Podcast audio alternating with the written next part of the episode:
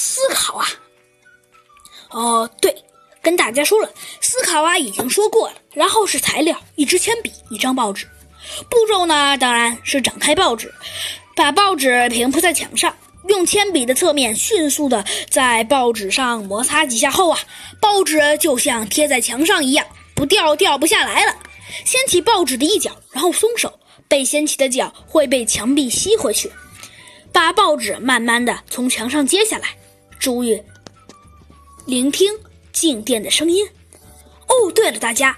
我要给大家提示一下哦，如果大家想做一下这些实验的话嘛，当然可以做了，可以看看到底是否能真的形成这些实验呢？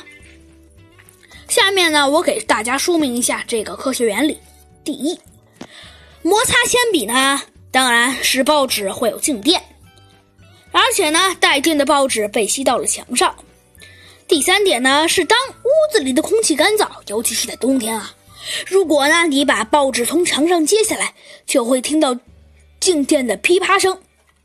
创造呢，可以试一试。还有什么物品不用粘和系，而就能用静电贴在墙上？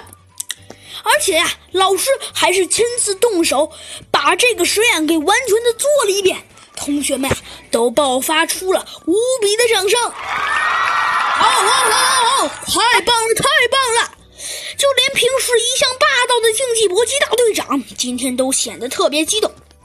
第一点，竞技搏击大队长啊，这人有几个毛病：一看到美女啊，就忍不住，就忍不住会发生一些呃一些反应。第二点，这也是难怪。这两位老师的实验啊，的确都很有意思。像谁知道带电的报纸，那个电啊，原来其实并不是真的电，而是静电。哇，居然没想到啊！居然，居然用静电也能把报纸粘上，真是太神奇了。